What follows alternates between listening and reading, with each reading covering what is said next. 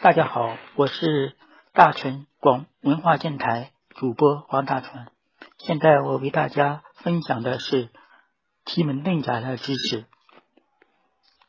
说一下玉女守门的应用。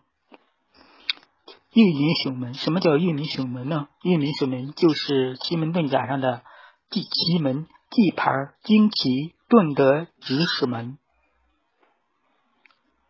遁德指使门，比如甲申旬、戊子时、甲午旬、丁酉时、甲辰旬、丙午时、甲寅旬、乙卯时，而在期间就可以在这期间做一些事最吉利。